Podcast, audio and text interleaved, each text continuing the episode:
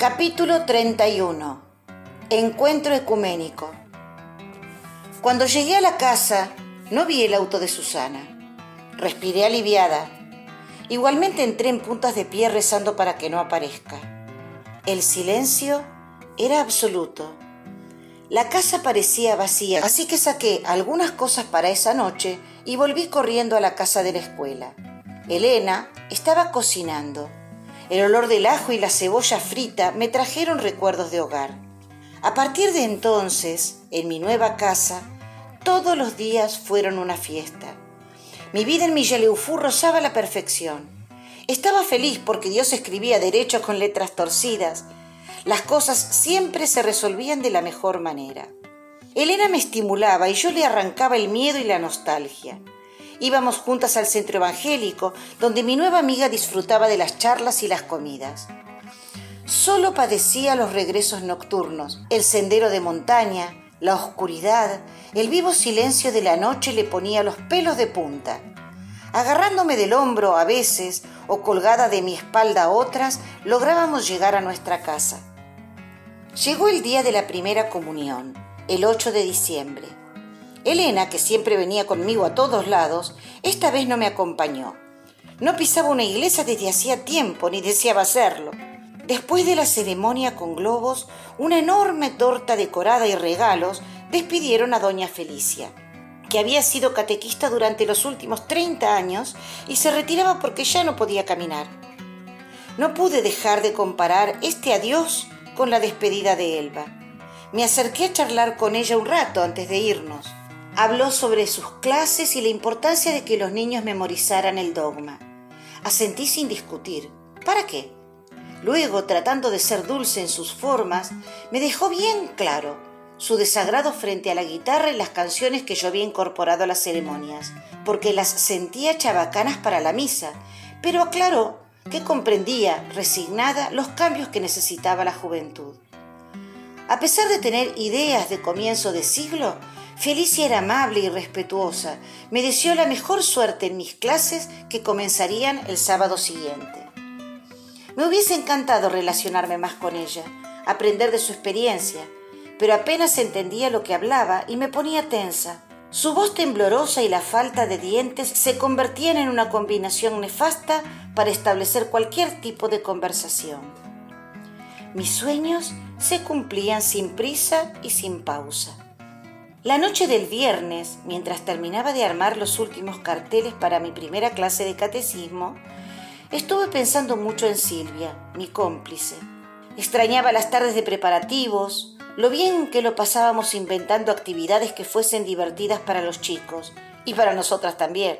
Me consolaba saber que faltaba tan poquito para encontrarnos. Se casaría el 27 de diciembre y yo iba a ser su testigo en el civil. A las nueve de la mañana del sábado con absoluta puntualidad, llegaron a la iglesia once chicos entre los que había tres alumnas mías. Lili, una chiquita de séptimo grado que vivía bastante lejos del pueblo, tan menuda y bajita que aparentaba tener ocho años, pero brillante en sus aprendizajes y madura en sus reflexiones. Llegó con un pequeño lápiz gastado, con la punta filosa sacada a cuchillo y un cuaderno armado con hojas de papel cosidas prolijamente. También en el grupo estaba Elizabeth, la hermanita menor de los Parada, que apareció con su ropa impecable y llena de puntillas, un cuaderno de tapa dura, nuevo, decorado con estampitas y un rosario de nácar colgando del cuello. Y María Inés Lascano, la hermana de Sofanor, que fue la única que llegó sin nada. Tenía nueve años y un fuerte legado mapuche en sus rasgos. Aprendía con facilidad, pero era muy rebelde y malhumorada. Algunas veces las cejas se le hundían sobre la pequeña nariz respingada. Los ojos ardían desafiantes en un brillo casi metálico y sus labios gruesos permanecían apretados en un gesto de puchero. Entonces solía provocar peleas o contestar groseramente pero otras veces que venía contenta, era locuaz, solidaria y muy graciosa con unos hoyuelos que invitaban a reír. Aquella mañana presentí que Inés había venido por decisión propia, por eso me acerqué a su oído y le susurré que me hacía feliz con su presencia. Como única respuesta, me acarició con sus ojos renegridos llenos de agradecimiento.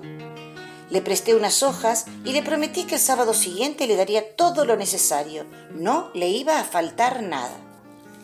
Mientras los chicos hacían una actividad grupal, me puse a mirar la iglesia detenidamente.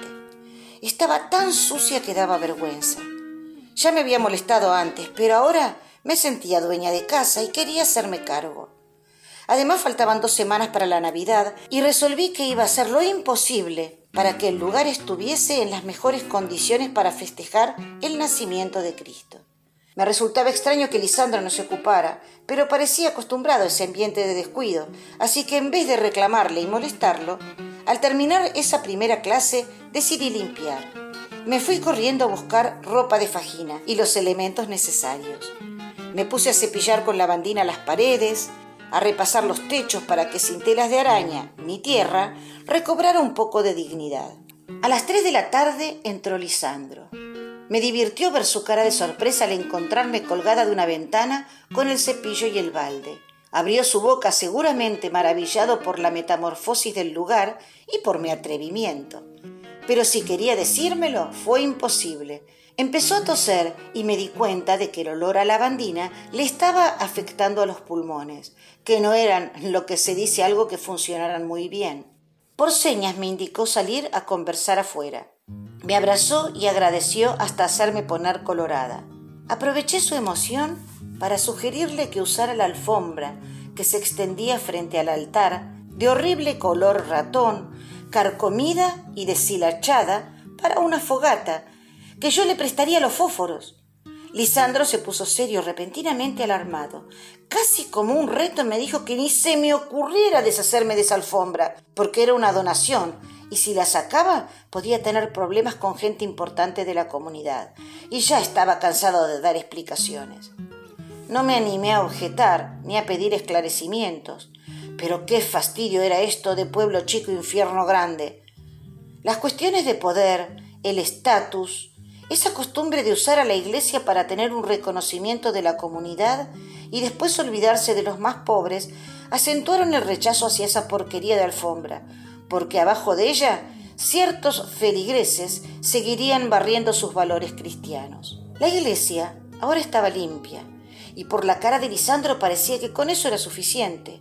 Pero en un par de semanas llegaría la Navidad y las paredes peladas no manifestaban amor ni alegría, había que prepararla para las fiestas.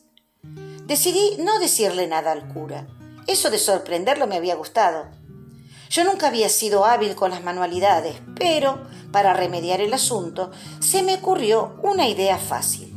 Pegar en una pared mi colección de 30 tarjetas con frases que había ido juntando a lo largo de los años. Las que más me gustaban decían, Cuando me vaya, llevaré mis manos vacías y el corazón lleno de nombres. No hay mejor amor que dar la libertad al ser amado. Si quieres la paz, lucha por la justicia. Lo hice y quedó bonito. Pero incluso así el resto de las paredes se veían deslucidas y mudas. Tenía poco tiempo y debía encontrar la solución. Le pregunté a Mirta si me daba una mano y se negó, excusándose. Estaba muy ocupada. Elena, por su parte, era muy solidaria, pero me recordó que no tenía intenciones de volver a pisar una iglesia. Yo podría contar con ella para cualquier cosa, pero no para eso. Como último recurso que se me ocurrió, decidí pedirle socorro a Cristina. Era 21 de diciembre y en un par de días nos iríamos de vacaciones, por lo que, si pretendía dejar todo listo para la celebración de la Navidad, ella era mi única esperanza. A pesar de ser evangélica, le encantó la propuesta y enseguida tuvo una idea brillante. Me propuso cortar, en papel negro, enormes siluetas estilizadas de un pesebre completo. Manos a la obra. Ocultas en su cuarto del centro, casi como una travesura, preparamos todo. Nos divertía hacerlo escondidas. Yo porque buscaba dar una sorpresa. Y Cristina porque no quería que la descubrieran trabajando para la contra. Al anochecer llevamos los recortes a la iglesia, los pegamos sobre una pared y le agregamos guirnaldas para enmarcarlos. No podía haber imaginado que con tan poco lograríamos un efecto tan bello. Nos abrazamos emocionadas y orgullosas. En ese ínfimo espacio del mundo habíamos celebrado un verdadero encuentro ecuménico.